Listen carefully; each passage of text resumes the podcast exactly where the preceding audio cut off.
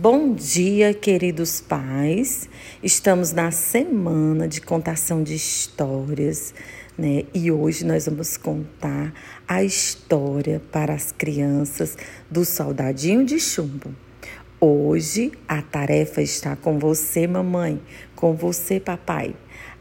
Na hora de dormir, cada mãe, cada pai vai abrir o seu WhatsApp da sala virtual e vai baixar o livro O Soldadinho de Chumbo. Lembre-se, papai e mamãe, você precisa ter emoção na hora que você for ler para o seu filho. Lembra que ele está imaginando como é o soldadinho de chumbo. Então, papai e mamãe, coloque muito amor nesse momento, pois Deus, Deus nos deu mais um dia de vida para conviver com nosso filho. Agradeça.